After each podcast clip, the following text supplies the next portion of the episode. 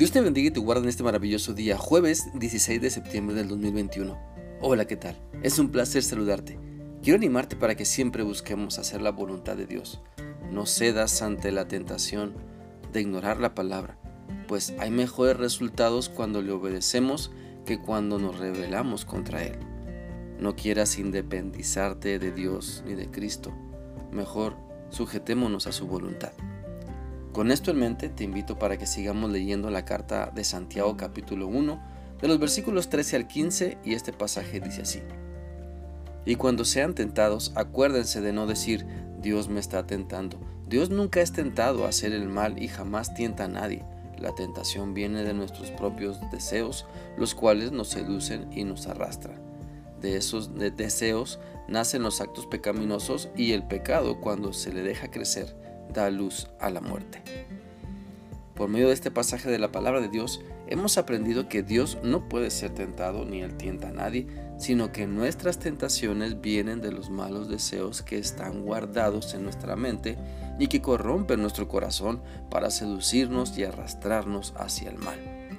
Por eso la importancia de estar fortalecidos en Cristo para no caer en tentación, pues no se trata de vivir siendo débiles, sino resistir la tentación con el poder de Dios aplicando a nuestra vida su bendita palabra.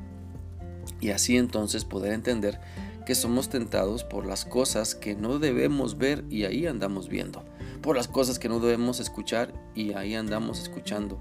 Somos tentados por la maldad que hemos permitido que se anide en nuestro corazón. Si decimos mentiras y no nos arrepentimos, de comportarnos como mentirosos, seguiremos siendo tentados a no decir la verdad. Por eso nuestra vida debe estar dominada por Cristo, para entender que lo que dice este pasaje de Santiago, que nuestros malos deseos nacen, nacen de los actos pecaminosos. Ahí es donde se origina todo, de lo malo que guardamos, de lo malo que queremos seguir siendo, de la maldad que queremos seguir practicando. Y esa maldad da luz al pecado. Por eso el pasaje toma el ejemplo de una criatura a punto de nacer, pasando de su nacimiento y madurez hasta llegar a la muerte. Por eso el versículo 15 de Santiago 1 dice, de esos deseos nacen los actos pecaminosos y el pecado, cuando se deja crecer, da a luz la muerte. Ahora debemos entender que no todos los deseos en nuestra mente son pecaminosos. Algunos pensamientos nos ayudan a vivir una vida equilibrada. Por ejemplo, tenemos el deseo de comer y beber agua para que cuidemos nuestro cuerpo que Dios nos ha dado. Entendamos que cuando, cuando sujetamos debidamente nuestros pensamientos o deseos de vivir de una mejor manera, honraremos a Cristo. Pero cuando nos olvidamos de los límites y hacemos a un lado el control que el Espíritu Santo quiere ejercer en nuestra vida, los malos deseos se desbordan y comienzan a dominar nuestro ser, porque los hemos abrazado como algo muy importante. Por eso hay que reconocer que nuestros malos deseos se fortalecen en nuestra mente y en nuestro cuerpo cuando en vez de resistir la tentación usando la palabra de Dios, simplemente cedemos y de ahí viene la concepción del pecado, para después desarrollarse y a su tiempo nacer. Pero si seguimos al pecado, terminaremos en la condenación eterna. La Biblia nos dice en Romanos 7 del 5 al 6 lo siguiente.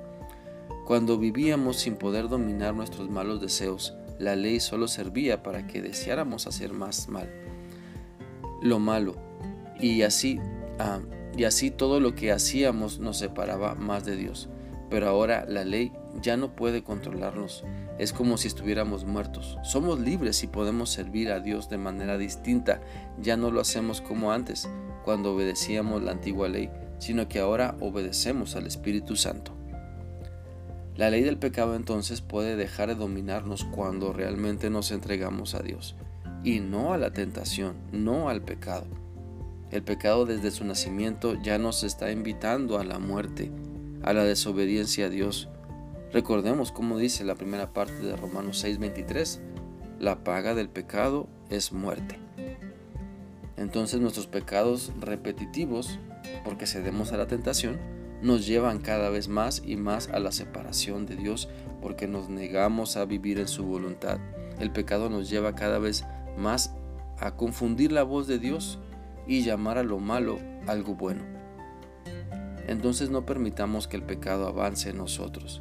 Podemos controlarlo, podemos sacarlo de nuestra vida cuando reconocemos nuestras tentaciones para no ceder ante ellas y pedirle a Dios que nos fortalezca con su palabra y con una comunión aún más estrecha con Él. Espero que esta reflexión sea útil para ti y que puedas estar dispuesto a resistir con más valor y fe las tentaciones que llegan a cada instante a tu vida. Que tengas un excelente día. Dios te guarde.